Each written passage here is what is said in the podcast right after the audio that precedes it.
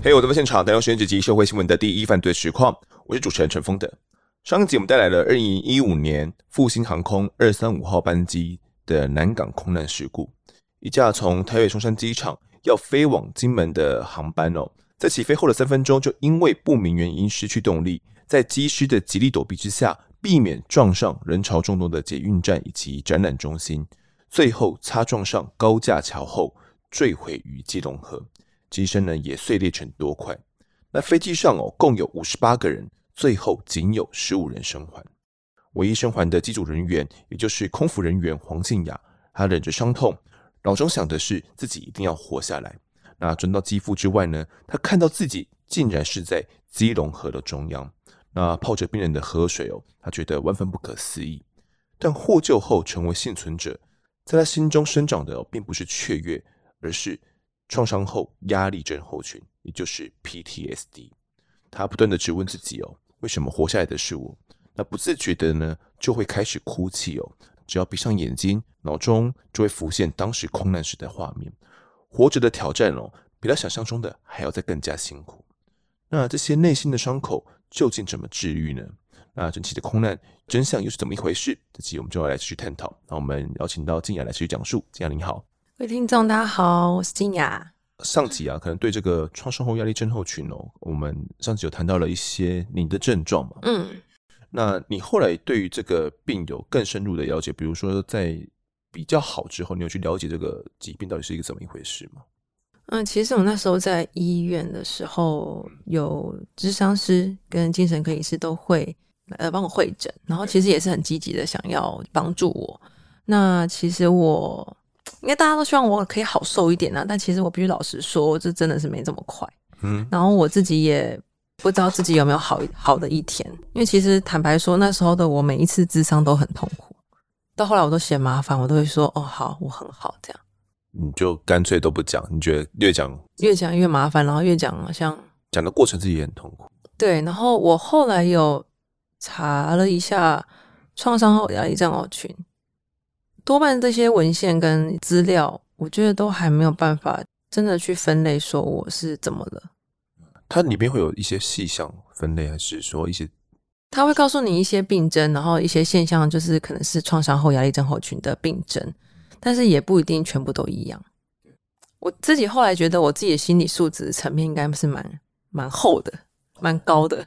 我们一般人可能遇到这样的事情的话，可能会更崩溃。你觉得自己算是比较能够忍就对了。就我觉得我的自制力应该蛮蛮好的，就是我生病了，我知道，而且我有病识感。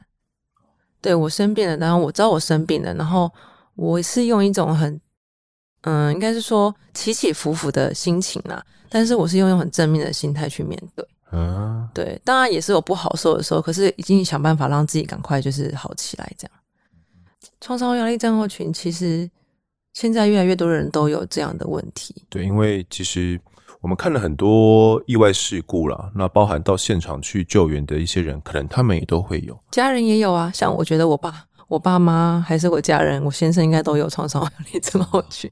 照顾一个这样子的，像我这样子的家人，其实他们都是辛苦的。原本是一个正常生活，然后突然要相伴一个。有创伤后压力症候群的一个家人，嗯，其实长久以来，我觉得他们也多少都有这方面的心理卫生的困扰，所以这方面我觉得也是社会应该要关注的，不只是生病的本人，他的家人、嗯、也会有，身边的人也有。那其实创伤后压力症候群，简称 PTSD 啊。哦，那它指的是说，人们在经历过情感啊、战争或者是交通事故等等的创伤事件之后所产生的精神疾病哦。那症状包括说会出现一些不愉快的想法啦、感受或者是一些梦啊。那接触到相关事物的时候，会有一些精神或者是身体上的不适或紧张哦。然后也会尽可能去避免搭乘这些交交通工具。对，那飞机更不用说了嘛。我受伤之后有搭过一次飞机，有搭过 Airbus 的，就是那种。大架的飞机啦，对，比较就是还是很不行呢、欸，就是有成功的搭上了，但是我还是好痛苦哦，就是尤其是起飞的时候，嗯，就是也是心脏快炸裂，然后我还事前还吃了镇定镇定的药，但好像还是没有办法 cover，就是还是没有办法那个感觉太强了。对，然后但是我受伤的螺旋桨飞机，我是完全不行了，听到那个声音就不行，真的不行。那现在应该外岛先不要飞，坐船就好。对，不是有那个吗？有船可以坐。对，我们坐船，虽然晕了一点，我们改坐船。那这些 PTSD 的患者呢，会尽量去避免去接触或者是他们相关的一些事物，甚至会去摧毁相关的事物。那他的认知呢，跟感受也会突然的改变了。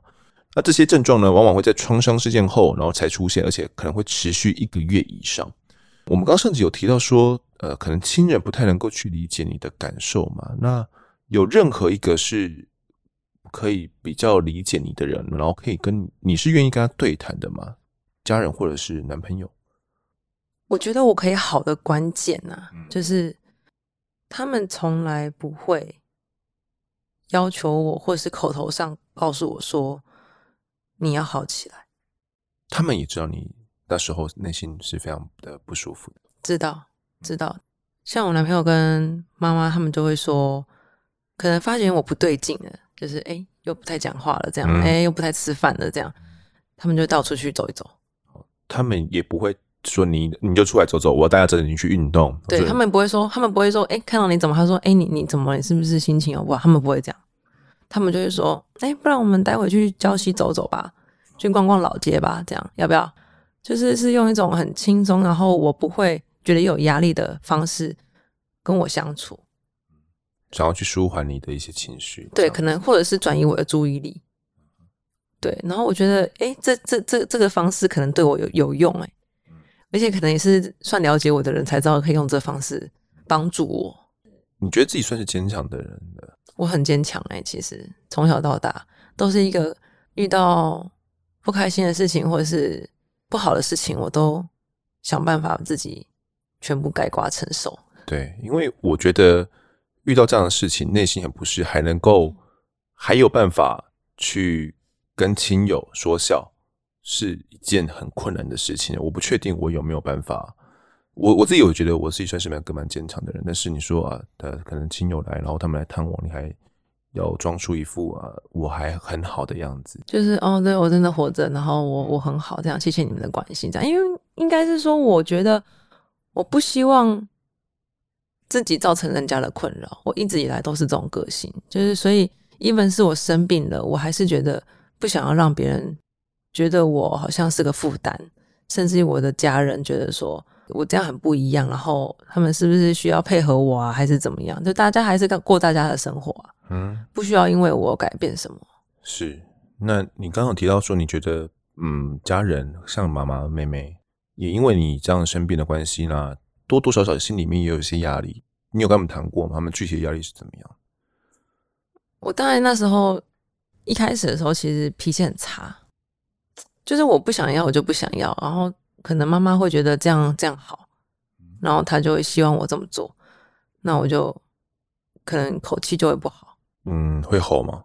我是那种没有情绪的讲话，欸，哦，就是冷冷很冷的讲话，很冷冷的这样对。然后我觉得冷冷的对我妈来说就是很伤。哦，我妈就是她她她她受了什么委屈还是什么，她都不太喜欢讲的人，都是她不会跟我说，欸。哎，我觉得她。不太会跟我分享她内心的心情，对，但是她会跟我妹说，然后你妹又跟你讲，对，我妹在跟我讲这样莫名其妙，其实她可以直接跟我讲的，可能是我有时候就是太直接了，就是有些事情我可能会直接会说，哎、欸、妈，你就你就说啊，怎么讲的？可是我妈就就是你可能我这样讲，她又更不会说。有些人是这样，呃，就还好有还有我妹这桥梁，我妹是一个我觉得在我们家蛮重要的桥梁，而且我妹是一个很虔诚的基督徒。所以其实我在她身上得到很大的慰藉。你当时有到教会去寻求一些，教会的人也有想办法帮助我。然后不管是什么宗教，像慈济方面也有，嗯，我妹的教会基督教这方面也是有，嗯，就是大家希望可以诶借由宗教的力量，然后带给我一些力量或者是帮助。但这都多少都还是有限的，主要还是要靠你自己，真的，嗯。但是这些东西的进入其实。也是一种让脆弱的这种心灵可以得到平复。嗯，对，有时候听听这些歌啊、圣歌啊什么的，确实是我觉得，哎，也是多少有帮助啊。一直到什么时候，你比较可以去谈那那一天的事情，或者是自己心里面的状态，跟家人可以讲吗？或者是，其实就是一个突然哎、欸，我就觉得以前的我是没有办法谈论这件事情，甚至于我没有办法面对我就是黄静雅这个这个当事人，嗯，我还甚至有想改名的冲动，我想要掩盖整个过去，然后。就是把这件事情就是整个掩埋掉，然后甚至于改名字，然后不想让大家知道我是谁。演变到后来，我可以真正的打开心房，然后嗯、呃，阐述我的故事，勇敢讲我的故事。其实我不知道那个契机点是什么，但是它是一个逐步的过程吧，我觉得。对，但是可能你没有发现自己正在改变。嗯，那也还好，我是慢慢的走向正轨，然后正向的改变啊。对，那。你说我是什么时候开始可以这样子侃侃而谈讲自己的事情？其实我也找不到一个点。是，对对对。那当时你的男友他见到你的时候，有跟你谈那个哈，他要去看哈比人的事情吗？哦，他看我说对不起，他说不想看哈比也没有关系，以后我不会再强迫你看电影，看你不想看的电影了。他跟我说他以后不会再强迫看电影，然后就是强迫看电影就会出事这样。呃，他忏悔就对。对啊，就是早知道就不要这样嘛。看什么哈比人？干嘛一直攻击哈比人？哈比哈比人错了。哈比其实蛮可爱的。这样有没有转很硬？不会不会。那他给予你的这些心灵的支撑也算是蛮重要的嘛？他知道你的个性嘛？他知道你的这些伤痛？我觉得我先生真的是一个，嗯。因为他他不在，我还敢这样讲。因为我平常就不太会跟他讲这些话，因为他其实大我蛮多岁的。然后我觉得他在我身边一直都是一个导师的角色，对，就是因为我觉得他懂很多东西，然后知道很多东西，然后生活态度啊、做人处事啊这种东西都让我，我都一直在成长。然后他也是，我觉得这种感觉是很好的，就是两个人之间，不管是。夫妻还是情侣，就是两个人是一直在往前走，不是有一个人停着，有一个人往前这样。对，然后我觉得我先生空难发生当下，就是没有想要离开我，就是嗯，就是发生了一个很大的事故，你才能在患难中见真情吧？这是真的哎。对啊，因为我觉得他就是一直都默默的陪伴我，然后就我们一起走过我很低潮的时候，然后他也一句怨言都没有。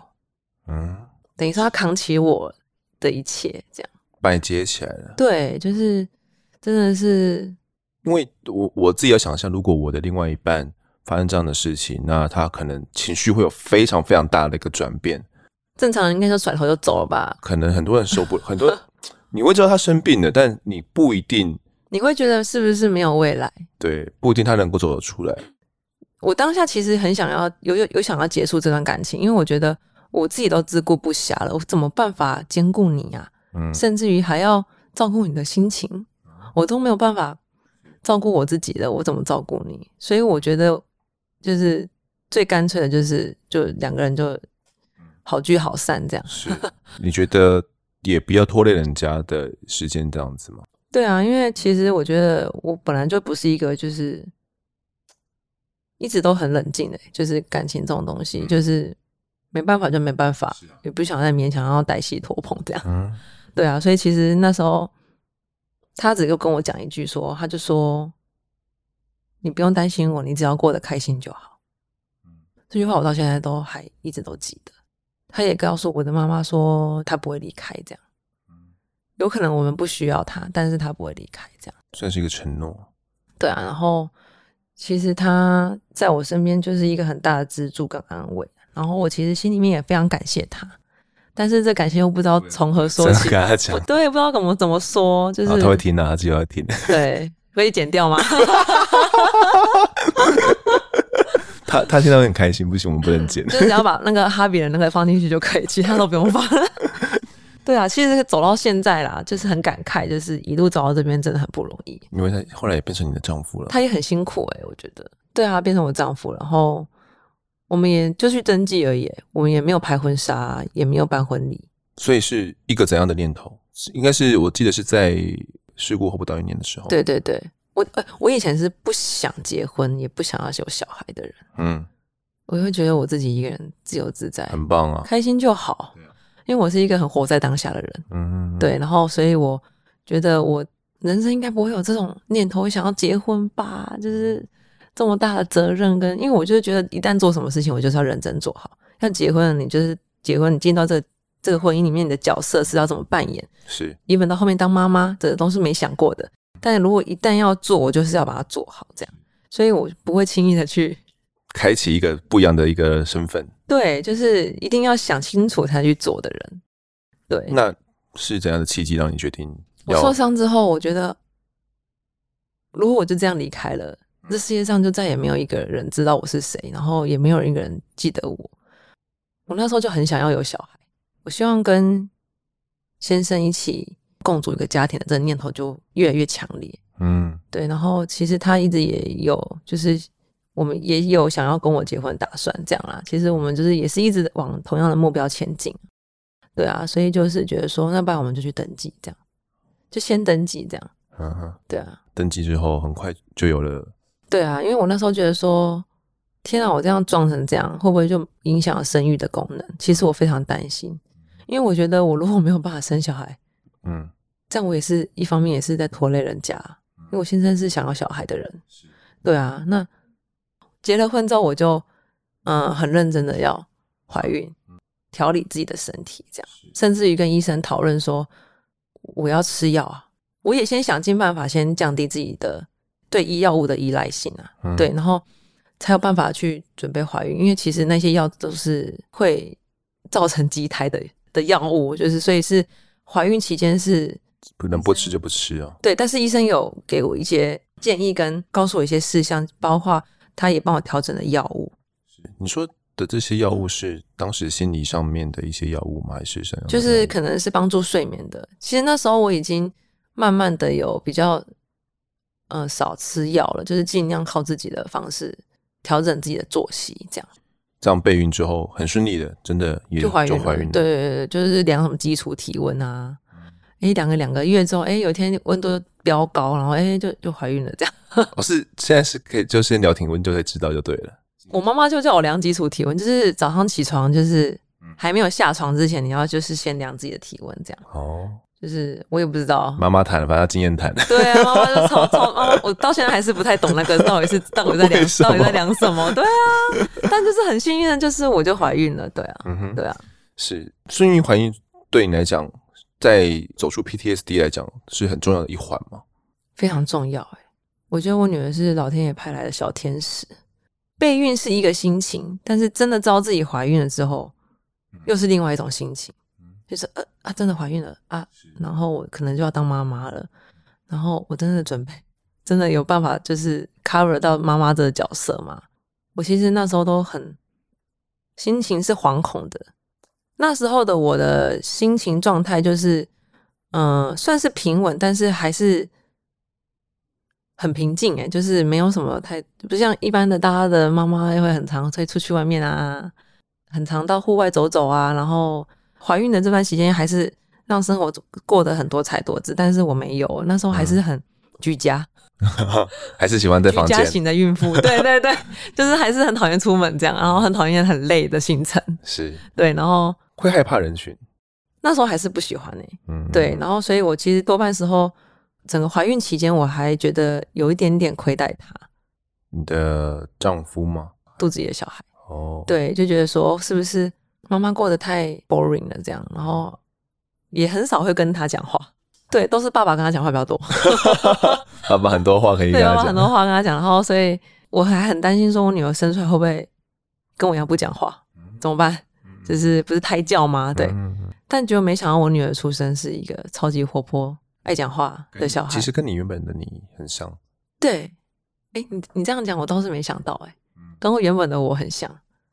对，但是我想说，是不是胎教会影响胎儿啊？嗯。然后，然后我这么的寡言，那这样会不会影响到他出生？会不会也就是不太爱讲话的小孩？嗯。对，所以索性他就是很健康，然后很开心，这样。所以他其实是我。人生低谷里的一盏明灯，一个希望。嗯、对他的出生，其实真的是挽救了我。哎，人家真的是说为母则强吧，应该就是这种感觉。就是你觉得你要负担起一个新的生命，然后你有这个责任，要给他一个很好的未来，跟很好的童年，那势必你自己是不是一定要振作起来，不能再只有想到你自己了？是，你要做好妈妈这个角色了，才是一种负责吧？嗯，对啊，总不能就生了他，然后就就结束了，他出生后阶段性任务就结束，也不是这样。对啊，所以其实，嗯、呃，他的到来其实让我就是可以快速的在 PTSD 的这件事情上面，我觉得有很大的进展。嗯，我觉得应该也跟你的个性有关系，可能你需要这样一个助力，一个身份上的转换，或许会让你觉得自己有一个重担，然后更快的去脱离这样原本的 PTSD 的那样的心理负担。有可能就暂时的可以脱离这个。情境跟这个氛围，对，但其实它还是在啊，PTSD 还是在。你有慢慢的去跟他共存，在这段期间，你有意识到这件事情吗？那时候其实没有，就是忙碌的育儿的生活，其实就填满你所有的一切，所以睡不饱了。对，哎、欸，那个时候就因为因为带自己带小孩，所以睡眠睡眠得到很大的帮助。累了是就可以睡得很好。对啊，就是太累了，而且我又希望可以就是全亲喂，嗯，嗯，然后所以我就是你也知道，第一胎照书一样，就是希望可以给他最好。妈妈都是这种心情，就不要这个不要学用逼死自己的方式。对对，然后就是哎、欸，那个时候就很累，真的超累的。然后哎、欸，慢慢的好像就不太需要吃药。就不需要靠这个药物去，嗯、呃，让自己睡觉，对，所以其实生活也慢慢的很充实，这样，嗯，对。然后我因为呃生小孩关系，所以我也看了很多教养的书，对对对，其实也是从书里面教养的这件事情去反思，说我自己有什么问题。透过去教养孩子的方式，然后回来看自己。对对对，就是说，因为你去看这些教养书，他们都会告诉你说，哎，妈妈怎么样，小孩怎么样，然后妈妈情绪什么什么什么这样。嗯。然后我用这些东西去反思，说，哎，我现在可以再怎么样改善自己，然后怎么样再让自己可以到一个最好的状态，然后去教育小孩，这样。现在就 PTSD 的症状也就慢慢的减弱减弱了。嗯，但可能。这些症状还是有一些是很难治愈的嘛？对，就是其实最难的就是面对自己啦。我你刚刚前面提到你不想当黄金雅这个身份，对，我不想要面对这件事情，不想面对自己本身，这是其实一个最大的困难的地方。然后也是面对就会痛啊，谁会想要痛？不如逃避，逃避。对，但是你不能逃，你要逃去哪？你逃的逃不了一辈子啊。嗯，这件事情就是如影随形的跟着你。我一想到就是我重新用一个全新的角度跟方向去面对这件事情，面对自己，也就是我所谓的就是共存。应该就是说我想要给自己再一个机会，是，然后爱自己，这样爱自己很重要。哎，就是在那之前你，你你没有意识到这件事情？没有，没有很爱自己。在这之前，就是觉得说。都是在为别人想，或者是能活着就很好了。对啊，甚至于发生事情之前，我也都是一直在为别人想，就是很少想到自己对自己好不好，有没有善待自己这样。找到一个跟自己相处的方式，是一个蛮重要的一个契机的。正视自己身上的故事，对啊，然后勇敢去面对，也是因为勇敢吧。嗯，因为妈妈这个身份让让你开始勇敢起来了。对对对，就是一个转念，你就觉得其实人生很还是很多很有希望的。你如果勇敢的面对的话，就会有带来不一样的改变，一定会有不一样的改变。嗯，这是我很肯定的。是，嗯，那就在疗养复健这段过程中哦，原本的空服员的这个职务有什么改变吗？疗养这段期间，其实直到公司倒闭，都是以职灾的身份，都还是职灾的身份。职灾就是职业灾害。的身份，当初公司确实是极度的希望我可以签署复职同意书。所谓的复职同意是要让你重飞吗？离开职灾这个身份，回到内勤工作。其实我在应该是说我在专业的评估上面，我是不能再付费的了。我的身心状态也不允许啊。嗯，对，所以嗯、呃，公司的复职的意思应该就是我要回到公司上班，然后变内勤，对，变成内勤的工作。但是你一旦复职之后，你离开职在的身份，很多人就会认为说，就是你已经好了。对，就是在外界很多人都会觉得说，复职就是等于好了。嗯，就是甚至于我那时候出院没有多久，公司就是公司方面有一个叫职医，他叫做职业医学科专科医师，就单方面的觉得我已经康复了。我出院的时候，哦、他就觉得我已经康复了。他是有到现场去看过你？有，然后嗯、呃，也有要我到他的门诊去看诊，但他是公司配合的之一，这样他觉得我已经好了。嗯、但其实那时候我的手脚都还不太协调，更不用说身心的创伤了。对啊，但他觉得我已经好了，可以复职了。当下是这样跟你讲，还是他怎么样告诉告诉这件事情的？他就直接在我面前这样跟我讲，他说：“你都已经好了啊，你很好啦，精神科医生也觉得你不错啊。”你知道那时候真的是重重的打击我，诶，我就觉得我一直在想要让自己好，是，结果公司方面就是一直让我觉得就是很孤立无援，然后甚至于觉得说我只要一我一出院就觉得说我可以立刻回去上班这样。是不是我在想，或许也跟你当时跟精神科医师的这些访谈内容有关系？嗯，我觉得只是。他们希望我可以快点离开职在的身份吧，公司就可以少负担了一些啊。嗯，因为职在身份，他们等于是也要负担你一定。其实我多半薪水是劳保给我的，嗯、所以有一些报道上面的，嗯，不都都不是都不太都不太正确。但我那时候也没有想要就是出来讲这些事情，对、啊，是等于是公司还有付一定比例的薪水给你。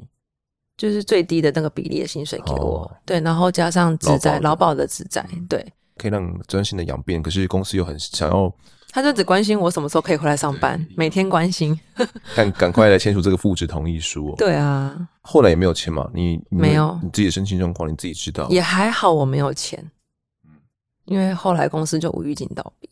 嗯，但就我所知，其他那时候几乎大哥他们就都有回去，就是因为。有时候也是大家有自己的压力跟个人因素的关系，还是得回到职场上班。对，没错。机务大哥他主要是在飞机上做什么样的工作的？他好像是讲师，然后要过去那边，我不知道上课还是什么的。哦。但是你所说的那个说飞机是，有时候我们飞机有时候飞过去，他可能那边没有机务人员，嗯、那所以可能就要随机跟着一个机务大哥，然后一起过去这样。我那时候也不能不可能飞了啦，是，好在在没有签这个同意书，对，那会让其实静雅造成这个内心创伤的事故起因呢，我相信也是各位听众关注的焦点。当时这一台呢，ATR 七二哦，是法国与意大利共同合资研发所推出的机型呢，是一款双螺旋桨的客机。那其中这一台 ATR 七二的六百型哦，根据当时的最新型号，采用了全新科技。那根据 ATR 公司统计哦，全球有九十个国家、一百八十家的航空公司呢，都使用 ATR 客机哦。他们总共接到了有一千五百架的订单，当时他们统计的了，当时已经交机了一千两百架。那每天呢，有超过五千个使用 ATR 客机的这个航班哦，那几乎是每十五秒钟呢就有一架 ATR 客机起飞。大家可能会认为双螺旋桨的飞机啊，比起这种喷射推进的飞机哦，听起来就。还要驯马，感觉也不太安全，比较小架。可是事实上，这种双螺旋桨的机种呢，它耗油少，而且灵活，那比较适合这种飞短的行程哦。那喷射的机种呢，遇到恶劣的天气的话，它其实是比较稳定一点的，而且它速度比较快，比较适合飞长程。所以两个算是各有优劣哦。安全性上呢，专家都说，欸，其实这种 ATR 七二六百也没有什么问题。那根据统计呢，一九九四年到二零一五年期间，也就是我们事故的这一年哦。ATR 七二的客机坠毁事故总共有十起，其中四起呢都跟复兴航空有关哦。那么这一次到底为什么会坠毁？是飞机发生了什么故障吗？哦，那要知道关键的话，我就得解析飞机上的两具黑盒子，也就是这个座舱语音记录器跟飞行记录器。空难隔天哦，其实因为当晚就把这个飞机搭起来了嘛，哦，那空难隔天呢，飞航安全调查委员会，也就是所谓的飞安会哦，就取得了黑盒子。那也发布了这个新闻哦，就说，呃，从飞机起飞到降落只有三分二十三秒，那由于呢两具的发动机都失效，那组员呼叫重开，就是这个可能要重新发动这个引擎哦，一个不明声响之后就断联。那其实，在案发当天哦，对于整个空难事故飞过高架桥那个画面哦，是由行车记录器所拍下来的。那调查小组就发现说，这个飞机螺旋桨啊，当时他们慢慢看这个画面，隔放之后发现这个螺旋桨转得非常的慢，判断呢左右两边的螺旋桨哦应该都失效了。那经过细部检查之后，也就是从基隆河吊起来这个残骸之后发现，诶，左边的发动机是完全正常的哦，作用上都完全正常。那在右边的螺旋桨呢，却发现它呈现了顺桨的状况。什么是顺桨呢？你可以把它想成是一个故障的安全设定呢。如果飞行的时候失去动力的话，那为了降低风阻呢，电脑的系统会自动把桨叶变成到顺桨的位置，哦，那顺着气流，那减少受到的阻力，也就是这种顺顺桨啦，那会让这个飞行的效能呢比较不会降低。但是更奇怪的是，知道右边的螺旋桨顺桨之后，进一步的检查右边发动机呢？诶，右边发动机又正常哦，是可以正常作动的哦。所以到底为什么会突然出现这样顺桨的状况，就变成是一个疑点了。那经过实验室检测细部的零件之后，才发现说，是因为右边的发动机里面有一个呃扭力感测器哦，其中的电路板的某一个焊接点有受损，导致呢这个感测器哦测不出扭力来。于是呢，系统就触发了自动顺桨，所以右边的发动机才会不能作动哦。可是这个时候，如果在左边的发动机也在正常作动之下，是足以让机师依照程序来继续飞行的。所以这个状况也都是机师呢定期都得接受的一个训练之一哦，等于是让飞机呢得以安全的重回到地面来。那到底是为什么会导致连左边的发动机也失效的呢？调查人员哦后来听取了正副机师的这个录音档之后，整个谜团也都解开了。当时呢，起飞到一千两百尺的时候，驾驶舱就突然听到了一个警报声响，是右边发动机失效的警报声响哦。那这个时候，正驾驶呢廖建宗却突然解除掉了自动驾驶，并且呢没有依照电脑给的紧急检查指示哦，一个步骤接着一个步骤呢来确认是哪边故障，反而是收回了还能作动的一号发动机。也就是左侧发动机的油门，这个时候它是一个唯一能够作动的发动机喽，他却把它的油门给收了回来，而且副驾驶没有第一时间的制止他，等到副驾驶议会过来的时候，提出质疑的时候呢，要跟他互相确认 double check 哦这个状况的时候，又被正驾驶给制止。最后录下的是正驾驶廖建宗说：“呃，restart engine 哦，他要重新开车。”那副驾驶说：“I can restart engine，我没有办法。”那这时候，廖建宗呢，他才意会过来说：“哇，我油门收错了。”他在坠毁前的八秒钟的时候，然后他才意识到说：“啊，他把油门收错。他原本是要收另外一个二号的油门，他却收到了一号的油门。这个时候呢，飞机已经呈现失速状态了。虽然驾驶仍然多次的尝试要重新开车，但是因为高度太低，已经难以反应。在知道油门收错后的八秒之后，就坠落在基隆河内。”那大家可能会难以理解哦，经过长期训练的机师怎么会犯这样的错误呢？那飞安会进一步调查之后才知道说，正驾驶廖建中他虽然是资深的空军飞官哦，那后来转到这个民航机嘛，不过从复兴航空过去的训练记录就可以发现说，他对于处置不正常状况还有紧急状况呢，一直都有困难。那当时呢也被教官呢判定不合格哦。那复兴航空决定让他再次补考之后，才通过了这个转训考试。因为他原本不是飞这个 ATR 七二六百这个机型的，他是飞其他机型的哦，所以要经过这样的转训考试。原本这考试是不合格的，经过第二次补考之后才合格。那也因为这样呢，他在这一款飞机上，他的飞行时数是非常少的。那案发当时哦，警告声一响，哪怕是所有的数据啊、仪表都告诉他是二号发动机有问题。但可能在一心多用之下，他却擅自解除了自动驾驶，并把一号的油门呢，这个发动机油门给收回哦，还认为自己是正确的。其实最讽刺的是，调查小组哦，后来套用了这台飞机上的所有数据，并再次的进行模拟之后，发现说，在警报声响发出过后，如果依照电脑自动驾驶的话，你全部都不管，你就让它继续飞，飞机也是可以飞到安全的高度。就是如果你不解除自动驾驶的话，你不手动操作的话，一切都会是非常正常的。所以这个调查结果了，算是给了台湾社会一个震撼教育的。大家没有想到说，整起南港空难哦，竟然是因为机械故障加上人为的操作不当之下所发生的这起事故。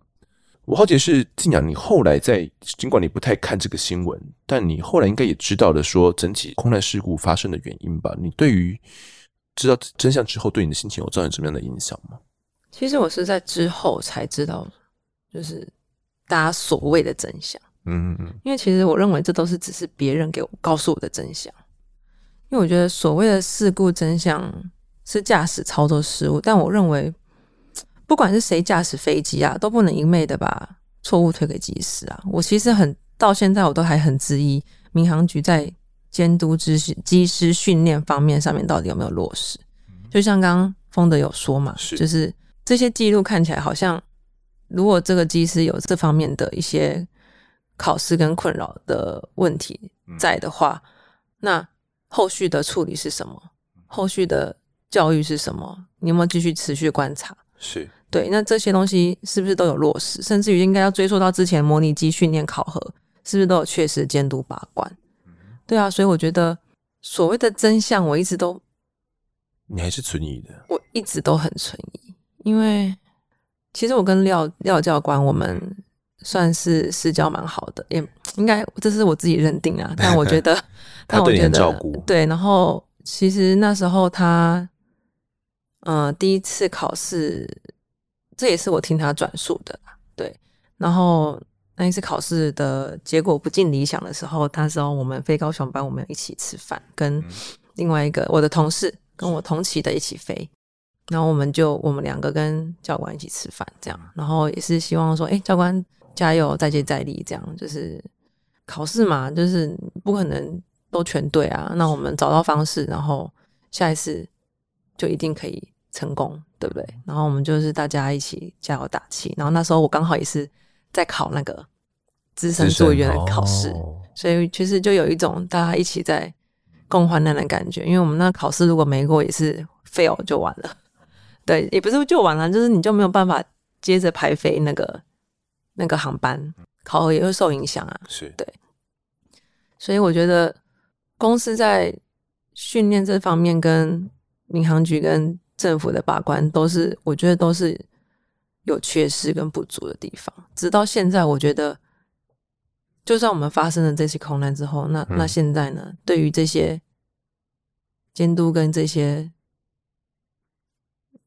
机师的这些考核是不是真的有有落实啊？对啊，嗯，当时复兴航空它算是在呃，为了要能够赚钱嘛，所以其实排了蛮多的航班哦，那也招募了蛮多，就是那时候急急剧的想要急想要急速扩张吧。我们那时候刚好就是我在复兴的这一段期间，公司买了很多飞机，然后包含空巴的三百。我们公司想要飞远一点的地方，呃，拓展一些航航点。那急速的扩张之下，你当然是需要很多的人力啊。对，人力跟那个，那我觉得在这方面上面，人力的训练就有待，就是一个问号了。是，到底有没有落实？对啊，你一下子突然需要这么多技师跟空服员也是啊。嗯，对啊，我知道那时候我已经受伤了，然后那时候公司也是，好像也是。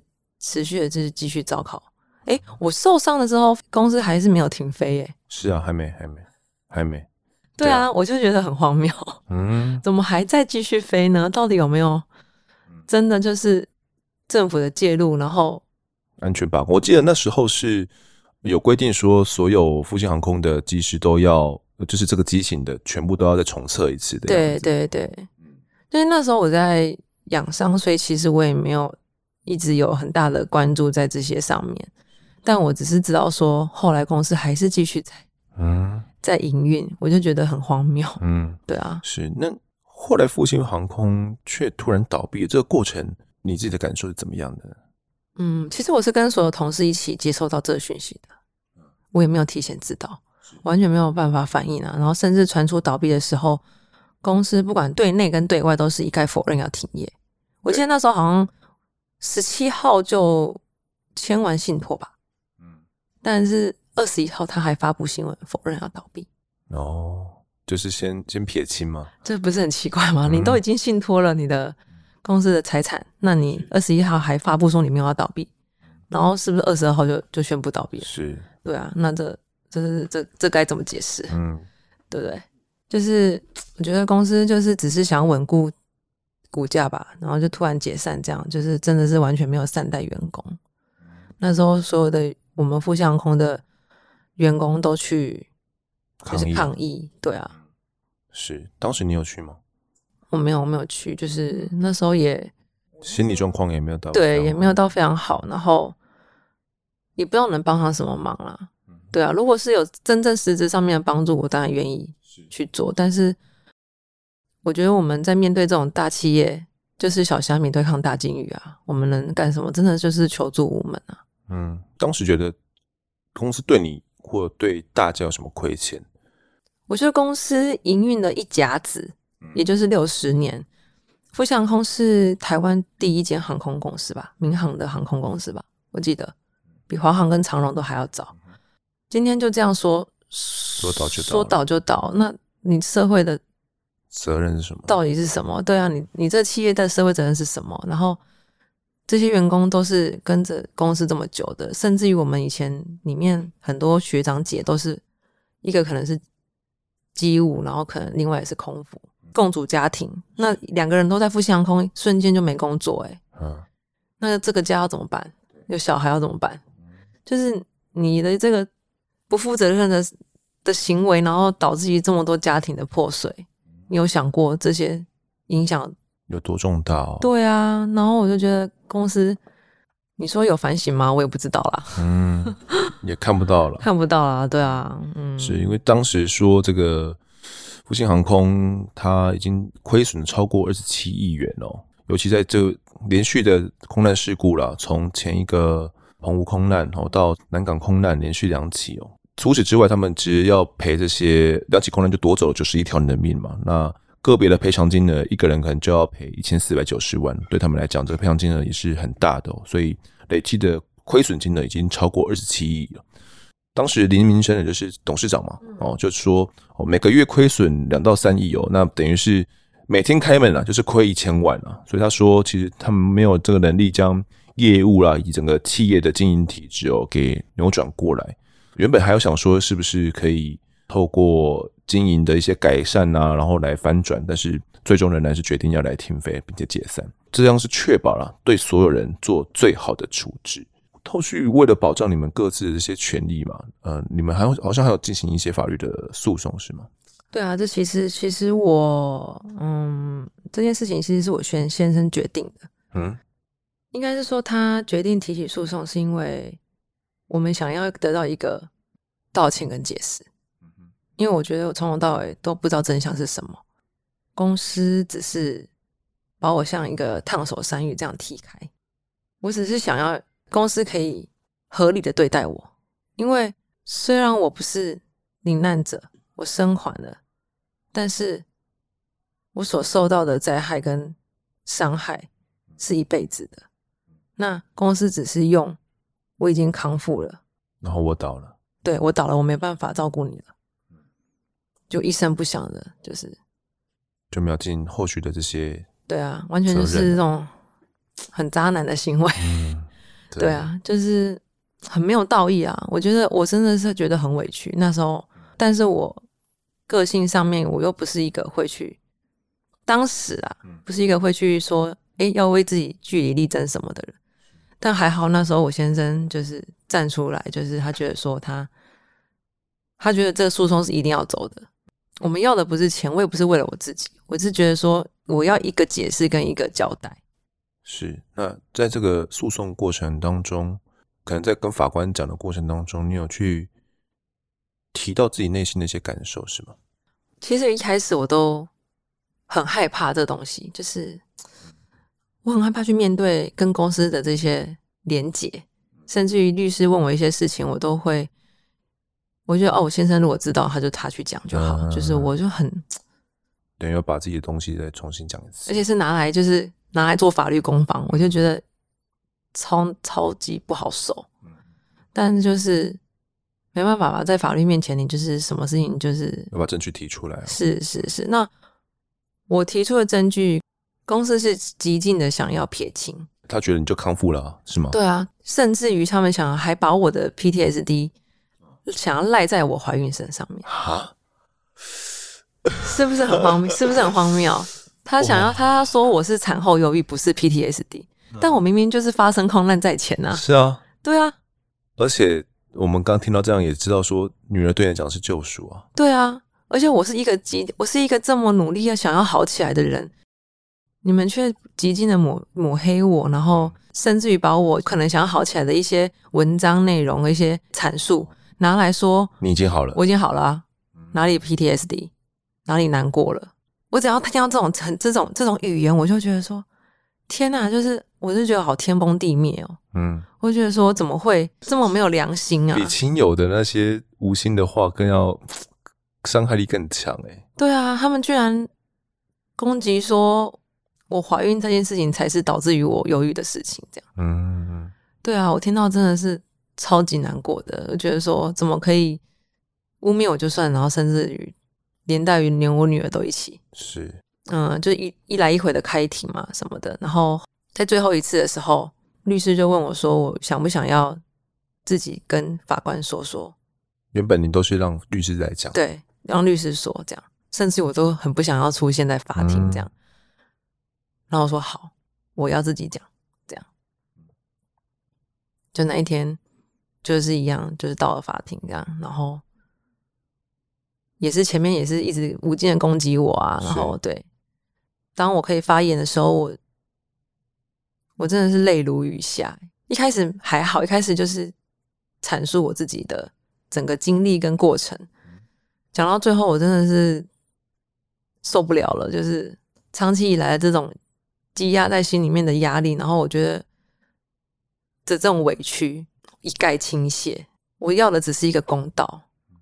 我今天就是一个开心的员工，然后在你的公司工作。遇遇到这种事情，难道是我愿意的吗？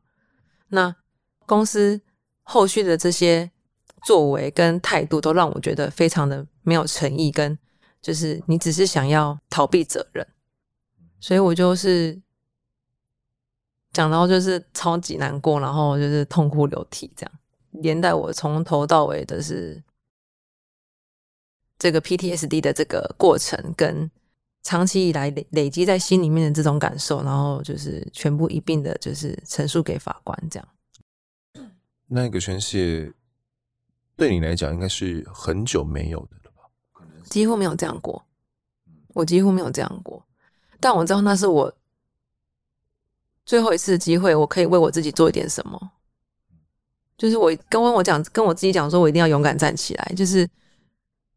今天不管先生或是家人多么愿意、多么积极的帮你争取权益跟什么的，但你如果自己一直这样唯诺的躲着，然后不愿意面对，那谁有办法帮你？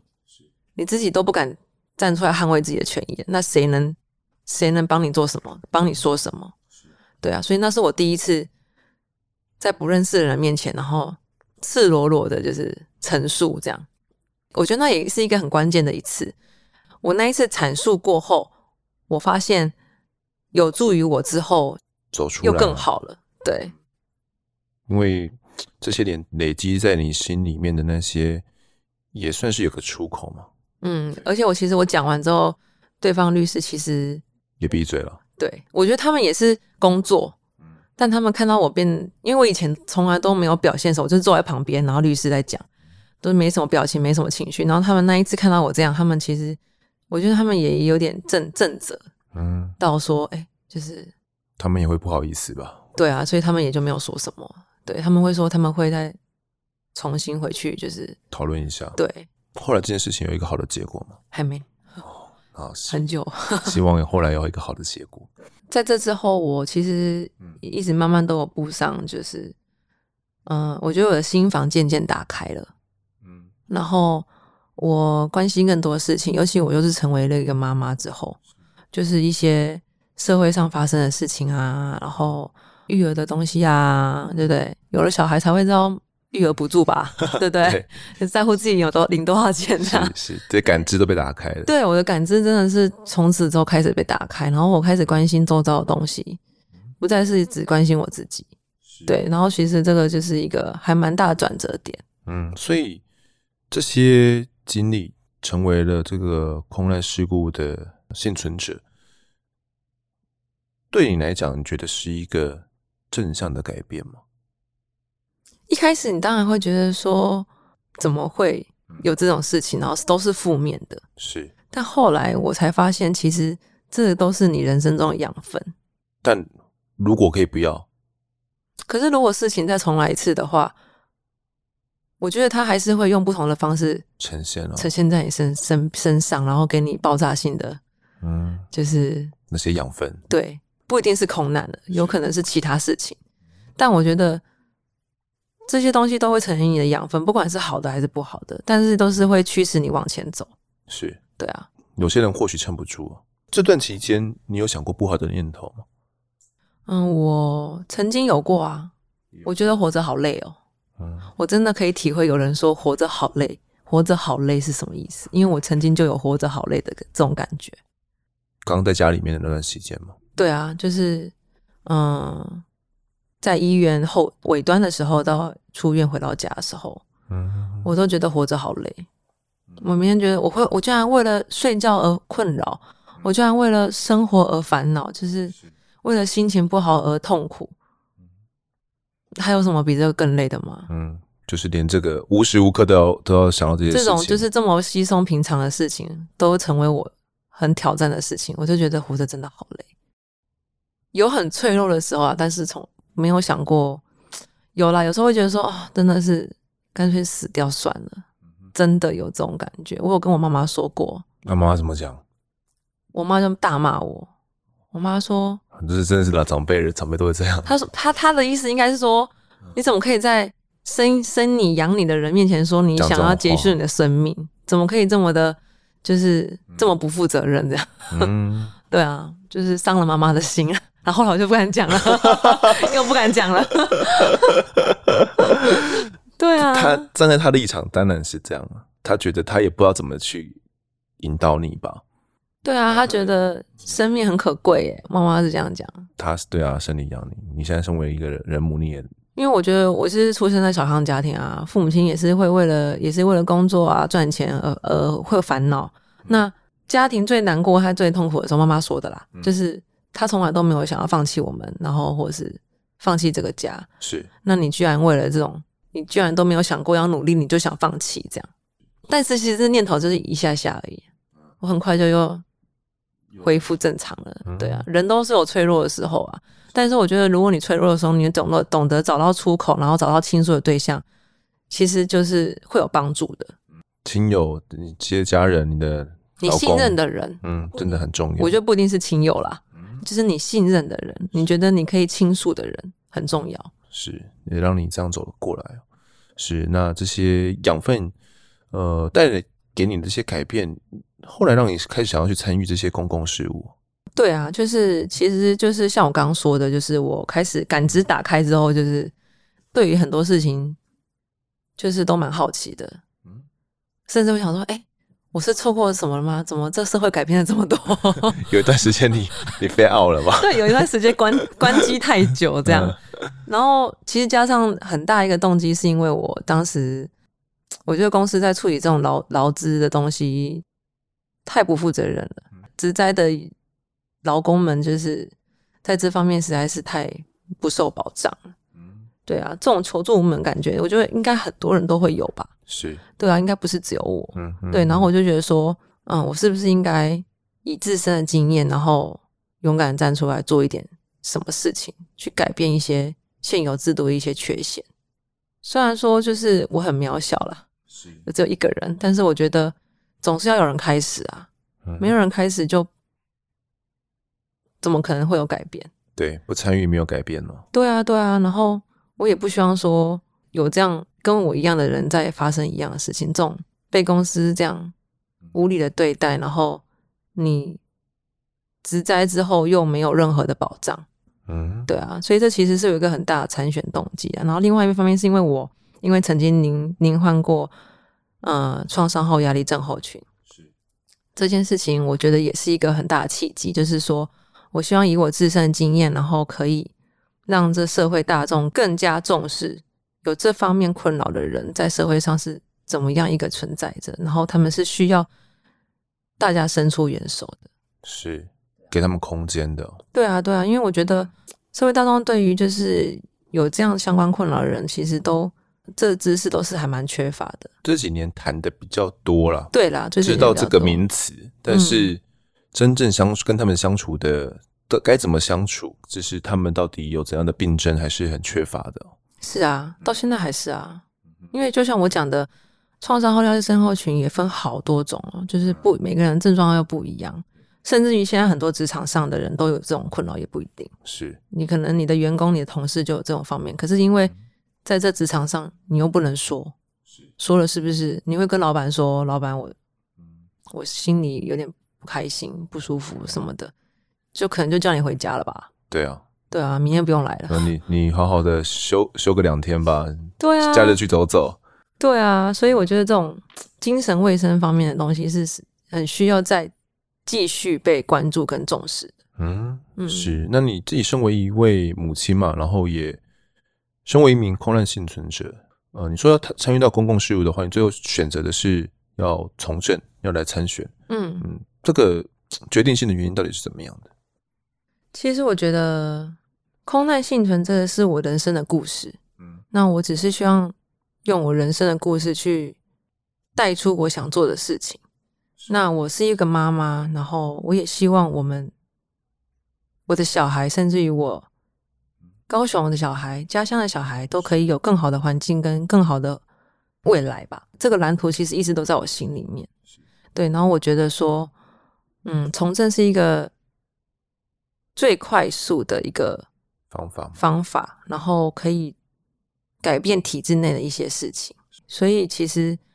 我真的不是为了自己而出来参选，因为其实我也牺牲了很多陪伴家人的时间，甚至于我的女儿。但我想要想到的是更广、更更大、更深层的是，我想要为这个社会跟为台湾做什么事情。是，那家人同意吗？妈妈那边呢？超级不同意啊！我妈听到我要出来参选，她整个脸都垮了。二次二次创伤，我觉得我妈真的蛮可怜的，是不是听起来就觉得 不会啊，就是就比较传统嘛。啊啊，我总家的已经啊空难了，是安尼，金妈毛节走家呵呵，下面被出来参选，他真的是生意完了，他都睡不着哎、欸。对啊，哦，然后他就是把我当成透明人，大概两个礼拜。就是你跟他提了这件事情之后，他当下有直接吐槽你还是怎样吗？他觉得你在家不行吗？当一个妈妈不让找个找一份简单工作不行吗？对啊，上上个当上班族不行吗？正常上下班不行吗？这样为什么要选举？这样，嗯，他觉得他怕你受伤吗？对，妈妈怕你受伤。其实后来我才知道，妈妈的真正难过跟反对的原因，是因为她要成为一个公众人物，当然是各方面的的言论都会有嘛。对，对，那他担心说。嗯，你一旦成为台面上人物，你势必会遭受到攻击或者是评论，然后他还担心我会受伤，因为或许很多人会觉得你是把这个幸存者的角色拿来，确实有了这个声音。那我觉得我这边是势必要重申一次，就是我没有，我绝对没有想要消费这件事情，是因为我就是本身发生这件事情的当事人，我既不是家属，我也不是。其他人，我就是真真实实的在飞机上经历了这一切，而我也只是希望用我经历的这一切，我的故事，然后勇敢说出我的故事，仅此而已，从来都没有想说要消费这些这件事。我相信，呃，听众听完这听到这边，应该是能够理解的啦。就是从我们从头到尾的您的这个心路历程，应该也是第一次讲那么详细吗？真的是第一次哎，就献给丰德，献给我们安法听众。真的，我那时候要来上，其实很挣扎，想说啊，这个哇，丰德这个这个整个人就是超级低调的。对，我有点担心问太深哦。其实不会，只是说第一次这样，所以我不知道要怎么样。你也不知道要讲到多怎么样。对对对，然后我也不知道说怎么样讲比较好？因为从来没有讲过。对啊，对啊，对啊。嗯，我们案发现场其实过往几乎不谈政治议题啊，但我、嗯、我自己蛮好奇说，嗯、呃，既然你自己参选，想要成为议员之后，想要带给这个你们这是小港前镇选区嘛？嗯，对，想带给你们那边的选民的改变到底是什么呢？其实我想要给选民的是一种正向的力量。嗯，你有感觉得到？对，你的这种正向，因为我觉得这个社会真的太缺乏正向的力量了。嗯哼，我希望我的参选跟我的现身说法是，我希望让我的选民有一个正向的力量，然后有一种就是，哎、嗯，静雅都走过了，嗯，就是我有什么做不到？我希望传达的是这种。感觉，另外就是市议员很少就是提出完整的证件，但我在选前五个月我就已经提出了完整的证件。虽然我不知道长辈，我我家长辈都没在看这些政见选举公报的，也是啊。但是我觉得这是作为一个政治人物的负责任的表现啊。对，但我自己我我会看，我觉得年轻人应该会看。现在有在想要参与，而且我也用用更试图想要用更平易近人的方式让大家知道说，哎，我想要做什么，我想要让高雄更好。而且我的参选口号就是勇敢才有责任感，是勇敢其实就是我的一个小代号吧。嗯，对啊，因为我觉得我们这一代就是要勇敢讲出自己的，我勇敢讲出我的故事，然后讲出我们这一代在台湾社会的一些使命。呃，这一代的年轻人对台湾的社会有一些责任是我们应该要做的。那我希望自己的参与也可以唤醒，就是跟我一样的这些人。就知道说，就是大家都有责任哦。对啊，都要共共同去重视参与这样子。没错，不一定是参选啊，参选是一个途径，但你如果积极的去关心，其实任何方式都可以。嗯，对啊，是，嗯。那回头回来看，你觉得南港空难哦，带给你到底是一个怎样的生命意义？你刚刚前面有提到说，就算它没有发生嘛，它可能会换个形式，一样会带给你一个生命的养分。那你觉得这个空难，你你会恨他吗？你会觉得他如果可以，他不要发生吗？如果可以，当然不要发生啊！如果当然不要发生那场空难，大家都还好好的在，不是很好吗？不用受，你也不用受那些苦。对，因为其实那时候我才二十六七岁，我的。生命正要好好的挥洒的时候，可是我却发生了这场空难。其实我造成身上的损害是没有办法再恢复的。当下我很埋怨，也很困惑，说为什么是我，然后为什么要发生这场空难？但是后来我发现，就是人生其实就是你会发生很多不可不避免的事情啊。每个人生命中都会发生一些不可预料的事，然后有好有坏，这样。所以其实不管遇到什么事情，你有时候会很胆怯，但是你一定要，你一定要勇敢去面对它。对，所以其实你说我会不会恨我？我不会恨，我只是觉得说很遗憾，当年发生的那一场空难。既然我幸存了，我就希望能发挥自己生命的意义跟余生的价值。去为这个社会做一些事情。嗯，幸存者不一定是幸福的，但去接受它之后，我觉得或许它就是你的命运的一部分。对啊，就是你，就是你，你，你去，你去接受它，面对它之后，你就觉得说，其实带着这件事情未必不是一件坏事。是 OK，那这一期有台湾民众共同记忆的南港空难。呃，我们不以消防抢救的艰辛来谈，而是贯穿七年多来在静雅所经历的一切哦，然后体验他的伤与痛。那 PTSD 呢，创伤后压力症候群，其实不仅会发生在重大案件的幸存者上哦，呃，救难啊，警消人员也经常会罹患哦，甚至也经常发生在你我身旁的亲友，像是遭遇意外事件啊，目睹亲人或宠物的突然死亡啦、然后可能幼年的时候遭受到身心虐待、经历性侵害、暴力攻击或霸凌等等，都容易去引起 PTSD。无形的痛楚哦，往往比皮肉伤还要更加可怕。除了尽早向专业医师求助之外呢，这个自己信任的人哦，不管是亲友、男友、老公，任何你自己信任的人给予的支持也是相当重要的。我也希望真的不是你认的听众哦，能够像静雅一样逐步的走出阴霾。也希望透过我们这一集，大家能够更了解 PTSD 到底什么是创伤后压力症候群。那么这一集的我在案发现场呢，我们就到这边，也感谢这样的分享。谢谢方德。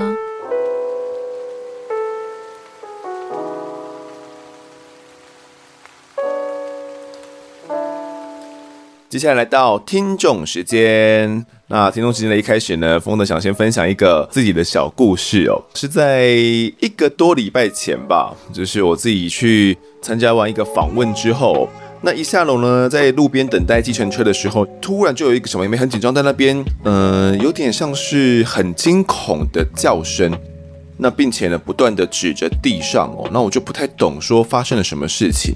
那我看她旁边也没有家长，也没有她的亲属在哦。小女孩呢，大概是小学的年纪，应该是大概七八岁大吧。我就顺着他指的方向呢看了一下，发现了他手指的方向是在车子、汽车的轮胎以及这个人行道的中间哦，大概只有三十公分左右的一个距离吧。然后在这个短短的距离里面呢，有一只小鸟，一只幼鸟。我一开始还没看清楚，我仔细看了一下才发现，哦，原来是一只小鸟。然后那只小鸟呢还会动哦，啊，很刚好了。那时候哦，旁边的那台车子就要开走了，从停车格里面去开走。那很有可能它在转弯的时候就会去碾压到这一只小鸟。那我想这位美眉呢，应该就是看到之后，她很担心说会不会真的把它碾过去，所以她非常担心。但是她又不敢去把这个小鸟给救起来，不敢去抓它，然后就只能很无助的尖叫这样子而已。那我发现之后呢，我就过去把这一只小鸟，呃，把它给抓了起来。反正一开始不太好抓了，然后一碰到它呢，这只小鸟还想要跳走这样子。那后来就把它给抓了起来，发现它是一只幼鸟，真的是蛮小的哦，应该是正在学飞的那一个年纪，那个大小。那我把这一只小鸟呢给握在手里面之后，我就问了这妹妹说：“诶，是怎么样？怎么一回事哦？”他跟我讲，这只小鸟呢是从。呃，上面的一棵树，就是我们旁边有一棵树，大概有两层楼高，掉下来的，那就掉在马路上哦。那他见到之后就很惊慌嘛，就大叫。那我看了一下旁边这棵树，发现它有点高哦。如果你要说把这只小鸟放回到原本的位置的话，我会想说，诶，是不是要放回到这个鸟巢里面，那它它才会比较安全嘛？可是我那时候已经是晚上的时间了，我也看不清楚鸟巢的位置。到底在哪边呢？而且就算看得到的话，我相信应该是以正常人的身高哦，都没有办法能够把这只幼鸟呢放回到它的巢里面，或者是树枝之上。那这就有点难倒了我，我就在那边想说，到底该怎么办？那就这个时候呢，刚好有一群这个女孩子哦，她们可能也是刚下班，就发现了这个状况哦，然后也过来讨论说该怎么样来处理。那我们就。一群成年人呢，大概四个人呢，在讨论说该怎么办哦。然后上网搜寻一些资料，然后后来发现说，这个美眉啊，她的妈妈其实就骑车在旁边等她哦。然后，啊她看到就是应该是我们一群成年人呢，有在想办法去救援之后，那这位美眉就先走了。那我们就想说，到底要怎么把这个幼鸟给放上去哦？因为这个幼鸟它呃明显是还不会飞的，那可能是在学飞哦。那我在想说，它到底是什么鸟？那就有人说它应该是那个白头翁，因为它其实它的爸爸妈妈应该都还在那棵树上，然后在那边飞来飞去的。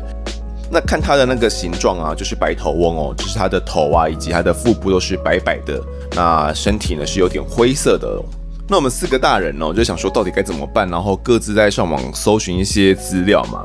那我就查到这个野鸟学会啊，台北是野鸟学会哦。打电话去问了一下，那想说过往好像有看过这样的新闻哦，好像这些学会呢，他们会有这种救援的志工，可能会到现场来协助救援哦。那我就打电话去跟他询问该怎么办呢？电话里面的志工哦，就确认一下这个幼鸟它的状况之后，就跟我讲说，如果可以的话，希望可以把它放回到呃原本的树枝之上。可是就真的放不上去啊！我们想说要去借这个梯子哦，可是。附近的商家也借不到这种比较足够高的梯子，可以让我们把它给放上去。而且我们在借梯子的时候，这个社区的警卫就跟我们讲说，其实这一只幼鸟呢，在应该是也在今天啊，今天下午的时候，那一天下午的时候也有掉下来过。他当时呢就有曾经拿梯子把它给放上去，那没想到它又掉了下来哦，所以这样的状况好像好像也不是第一次。那我们就想说啊，那如果再放下去的话，会不会又再掉下来第三次啊？那会不会就是不断的轮回哦？那很有可能在这样子掉下来的过程中，这只幼鸟也会受伤嘛？所以就想说啊，可能没办法再继续放在这边哦。后来呢，学会就跟我们讲说，那可能可以把这只幼鸟送到他们有配合的这样的医院哦，就是动物医院里面去。那这些医院呢，会来协助救援哦，可能是将它这些幼鸟给喂养长大。我们就在想说，呃，到底可能谁比较适合啦？可以把这只幼鸟给送过去的时候，我突然一位阿姨就出现哦。这个阿姨感觉是一个蛮有救援经验的阿姨啦。他就跟我们讲说呢，诶，他过往也有救过几只鸟哦。那可能有些有救活，有些没有救活，都是这种诶刚要学飞的幼鸟，那可能掉在地上，他可以协助把这只白头翁幼鸟带回去哦，然后给它喂养长大，看能不能把它给养大哦。其实呢，如果可以的话哦，把这个幼鸟能够放回到它原本的地方是最好的，因为可能鸟爸鸟妈呢还是会去照顾它们的。那原本这个阿姨是说了，可能小鸟沾上了人类的气味之后就会被抛弃哦，那他们可能爸爸妈妈就不会管它了。可是我们上网搜寻了一下资料之后，发现说并不会有这样的状况哦，不用担心说雏鸟如果沾上人的气味之后就会被遗弃，因为。鸟类的嗅觉呢并不发达哦，所以爸爸妈妈就算闻到，就是闻不太到这些幼鸟它们身上有沾染到呃其他的气味啦。总之呢，最后面这一只这个白头翁幼鸟就被这位阿姨呢给带回去了。那希望它可以顺顺利利的长大，我们也没办法去掌握追踪到它的确切的动向，因为也没有留下这位阿姨她的联络方式哦。最后我们一群人哦，在确认幼鸟有受到应该是比较好的待遇之后，会被救援成功之后呢，我们就离开了。那后来想想说，我握着那一只呃幼鸟的时候，在想说，哇，其实生命真的是很脆弱。你要想，这只幼鸟有可能是不会飞，呃，哥哥姐姐弟弟妹妹们哦，可能他们呃飞得蛮顺利的，或者是说这只幼鸟可能它比较瘦小一点，那可能养不大哦，所以可能被鸟妈妈哦直接推了下来哦，我觉得直接把你放弃掉。然后握在那个手里面的时候，这只幼鸟又不断地打开它的嘴巴哦，然后想要去。应该是饿了啦，想要打开嘴巴，想要有东西吃。然后摸它的时候，它还会叫，这样子就觉得哇，真的生命是相当脆弱。这样子一个幼小的生命，很有可能，呃，如果我们没有注意到的话，如果当时这个妹妹没有注意到的话，就会被车子直接碾爆了。那就算我们把它给救出来，放上去这些树枝，它很有可能也是活不过下一天哦。可能再掉再次掉下来，让翅膀受伤的话，还是会遭受到一样的命运。好的，那以上呢就是我短短的救援幼鸟心得了。虽然没有真正的算呃救援成功，有有没有救援成功其实不太确定了，但也算是尽了一份心力。接下来呢，来读一下各位在 Apple Podcast 的留言。第一位留言是这个 Ruby 噜噜米，他说呢，超级喜欢我在案发现场。很喜欢呢这种真实案件的节目，已经追完全部的集数，在等待更新中，五星推推。另外呢，我想分享一下我的小故事。我小时候呢是住在台中大里的某公寓，在某天假日呢，我和妹妹在客厅玩耍时，突然在外面有人按门铃。国小一年级的我身高矮小，所以也看不到铁门外的人，于是就随便开了门。门后有个穿花衬衫、拿着菜刀的阿姨友，直接冲进我家。当时印象中呢，只有浓烈的酒臭味跟直面而来的恐惧。还好当时爸爸刚好休假在家，不然我可能会成为我在案发现场某集的故事主角。最后呢，这件事情父母是选择息事宁人，只因呢当时那个阿姨哦是跟楼下的邻居有纠纷，才会喝醉酒拿菜刀来找人寻仇，所以呢也不敢得罪，也怕惹上麻烦。哇，这位听众他的故事真的是蛮可怕的哦。这位阿姨应该是当时喝醉酒嘛，那可能是想要找楼下的邻居寻仇，但是却找错了，找到这位听众他家里面来，所以就喝醉酒之后呢，就拿了菜刀想要冲进来，想要砍人哦。好险，当时这个爸爸有在家里面哦，那可能跟他这个劝导之后，说你找错了啦哦，才没有呢进一步发生一些无法挽回的事情。不过呢，我自己是建议哦，家里面如果要装设门的话，我会觉得至少要装设内门跟外门，可能会安全一点哦。就算呢，你从里面哦把这个内门打开的话，那还有一层外门可以直接看得到外面哦。那家长也可以教育小朋友，如果打开内门呢，看到是不认识的人的话哦，就千万不可以再打开外门让对方进来哦，这可能就是会很危险的一个行为。那尤其哦，我觉得就是跟小朋友在宣导这样的观念的时候呢，可以跟他们分享这种小红帽啊，跟这种大野狼的故事哦。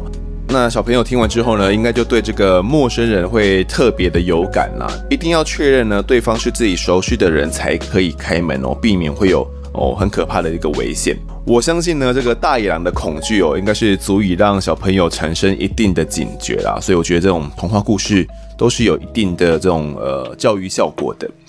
好，下一位听众是这个小丸娜，他说呢，加油！主持人呢会再把来宾所述有条理的再说一遍哦，这点很不错。因为有时候来宾不一定知道怎么样表达才能让人一次就听明白。但最近呢，主持人有些问题哦，也是让人很傻眼，感觉呢想要引导来宾回答一些可以下耸动标题的内容，像是呢一直问这些专家见到尸体有动静会不会毛毛的，或是说呢，凶手为了鸡毛蒜皮就动手，问来宾看法如何？真的是还好，来宾脑袋清楚，有按照正常人的逻辑应对。希望呢，主持人不要再尝试用这种方式来问问题哦，听得很不舒服。好的，关于这位听众的建议呢，我们就一个一个来回复哦。首先他说，感觉有时候我在问这些问题的时候，感觉是想要引导来宾讲述一些可以下耸动标题的内容。这一部分的话，其实我觉得我在问问题啦，主要有两个面向，一个是。我好奇的问题，应该说三个面向了。一个是我好奇的问题，一个是我觉得听众们会感兴趣的问题，或者是你们觉得会有疑问的问题。第三个呢，是为了节目的氛围而问的。我自己在访问的时候啦，不会去想到说啊，标题要怎么下啦这一回事哦。反正都是以访问的内容为最优先。总而言之呢，我在访问的时候不会想到说要去下什么耸动标题啦。那至于说去问。鉴识专家见到尸体有动静的时候，会不会毛毛的？呃，这个问题的话，我觉得啦，是我的第三个面向，也就是为了节目的一些铺陈叙述。为什么呢？因为呃，我们的节目名称叫做《我在案发现场》嘛。好，那很多时候我们是要让这些受访者去让大家有身临现场的这种感觉，所以。我会很去强调说的来宾他的观感的感受，针对一些事情，我会去问来宾他自己的想法，或者是让他回忆起当时他心里面的那种感觉。因为我想哦，有些案子你过了十年、二十年的，你还记得十年、二十年的那件事情是什么吗？那当下的那个瞬间，你能够回忆起那个心里面的感觉是什么吗？如果你没有特别仔细去回想的话，那个感觉基本上是一定会忘记的。所以，我希望有时候能够借由我们这样子一步一步的去回忆的，能够让他回忆起在那个当下我的那个一瞬间，他的反应、他的心情是什么的，让听众听完之后呢，也可以去理解来宾在那个当下他的心情的那个氛围到底是什么。我觉得这是我们案发现场一直以来所强调的一件事情哦。那比如说，诶，尸体有动静的话，我会不会毛毛的？以我的话，我当然会啊，我可能是毛骨悚然哦。可能刚好来宾他就没有讲到这一块，那我就会好奇的去问他说，呃，那到底当下呢，你的感觉是什么？你还记得吗？哦，那可能各位听众会想说啊，这个答案不就一定会是跟我我想的一样吗？一定就是会吓到毛骨悚然哦。可是站在这个专家哦，这个第一现场，他们在接触这些尸体的人，他们的这个角色来讲的话。他们看了那么多，如果真的看到尸体有这种移动的话，或者是有任何动静的话，他们或许会跟我们有一个不一样的想法嘛。那如果我不问的话，我们怎么知道他们的想法是什么呢？对吧？这位听众还有说呢，我有问来宾说，凶手为了鸡毛蒜皮就动手，然后问来宾的看法如何？我觉得这一方面的问题我们蛮常在问的哦，就是呃，任何的行凶动机啦，然后会去问可能承办警方他的看法。为什么要问？因为你可能觉得是鸡毛蒜皮的小事，可是，在其他人的眼里看来，并不是那么一回事哦。像我们原本可能那一集就设定说，那并不是一件鸡毛蒜皮的小事，那只是一个最后的引爆点而已。那我觉得有一部分也可以跟大家分享一下哦。有时候呢，是来宾他们冲得太过头了，可能讲得太多哦。那我觉得为了保护他，我觉得有些东西我们必须有所取舍，将它给剪掉，因为。可能对他来讲并不是一件好事，尤其呢，我们很多来宾是这种呃警职的身份嘛，那讲太多真的是呃可能会让他为难呐、啊。那如果今天呢，以我主持人的角度，我什么都不问的话，那一切都是依照我想当然耳的话，那基本上我觉得我们的节目内容就很乏善可陈呢，就是我们讲完案子的整版流程，那就结束了哦，因为也没什么好问的了嘛，一切都是想当然嘛。你的心情怎么样？哦，想当然了，你一定是很悲伤嘛，想当然了，你一定是很愤怒嘛。就是我们也访问过那么多警职，可是每一个人的想法都不一样，不是吗？对，所以我觉得这个就是我们节目有趣的地方哦。好，接下来来分享一下一位听众在 Instagram 的私讯，他叫做杰西。杰西说呢，丰德与制作团队的大家好，我是刚入坑不到一个月的听众，刚听到 EP 一四零有听众反映，希望你们把听众时间缩短，所以呢，我也想针对听众时间给你们一些回馈。其实呢，我刚开始听的前几集哦，也会把听众时间跳过，直到某一次哦，听到当集的犯罪故事结束，准备进入呢听众时间，但我那时呢在洗碗哦，手湿湿的，没办法操作手机跳到下一集，只好继续听下去。没想到就这么刚好听到一位听众哦分享他跟受刑人相处的经验，这才让我发现哦，原来跳过听众时间的话，我可能会错过这么有趣的分享。从此以后呢，每一集节目我都会从头到尾听完。虽然不是每一次都是有像前面一样特别的听众小故事，但也越听越喜欢。丰德每次理性而温暖地对听众的留言给出反馈。除此之外，丰德读者听众们发自内心喜爱这个节目的留言，一定程度也给了丰德自己与制作团队很大的鼓励和前进的动力吧。我想呢，听众们的喜好固然值得参考。但节目不可能迎合每一位听众的需求，就听众时间的长短，我尊重丰德和制作团队的想法，但最重要的还是希望丰德跟制作团队呢，能够自在的把我在案发现场形塑成自己喜欢满意的样貌。最后想说，谢谢我在案发现场呢，陪我度过一个人搬到外地工作后不知道如何打发的夜晚。祝节目长长久久哟。好，这个杰西呢，最后给我们一个赞。那他说的内容呢？嗯，我觉得蛮有趣的哦。他提到说，他以前没有听听众时间呐、啊，然后是刚好听到了某一集听众时间哦，有提到这些受刑人相处的这些经验之后，那他觉得听众时间的这些案发的故事哦很有意思，所以之后呢就会把每一集的听众时间都给听完。那像他说的，可能不是每一集都会有这样的案发故事，不过呢，尽管没有啦，我我对我而言。大家的留言哦，都是相当相当重要的，对我们来讲都是前进的动力哦。那我这里说了，就是每个回复的时候，就像是我在跟你们对话的时候嘛，我会觉得是一个非常有意义的一个时光。所以啦，我们不可能去迎合到每一个听众的需求。大家会针对节目会有很多的建议跟想法嘛。那针对听众时间呢，有人觉得说，哎，应该要在五分钟之内结束就好；有人觉得说十分钟，可能又有人觉得说，可能只要在三十分钟左右能够让风德好好的发挥的话，也都可以。所以我们不可能去每迎合到每一个听众的需求。当然，我相信一定是有一个比较适合的长短的，但有时候可能就在某个某几集，就是听众留言爆炸的时候，我们就必须在那几集呢，赶快的把这些听众留言给消化完哦。所以可能在个别集数的这些听众时间呢，就会比较长一点点哦。那我想这部分呢，我们也都有跟大家解释过。真的真的不想要听的话，就大家麻烦打开手机哦，就是可以把它给跳过去。那我想呢，大家会喜欢听的话，像现在在听的各位呢，就会把它给听完喽。然后呢，也很开心呢，我们节目可以陪这个杰西这位听众呢，陪伴你度过到外地工作的这些时光啦。我想到外地工作真的是人生地不熟，下班之后啊，如果跟同事没什么互动的话，回到家里面可能就很孤单嘛。那可能不知道干嘛哦，就是要么就追剧哦，要么可能滑滑 YT 哦，那滑滑脸书，滑滑你的 Instagram，然后 TikTok 滑滑，就这样，然后可能就准备睡觉了。那我想呢，听听 Podcast 节目哦，真的是一个打发时间的好方法啦。那很开心，我们节目可以陪伴着您这些无聊的夜晚。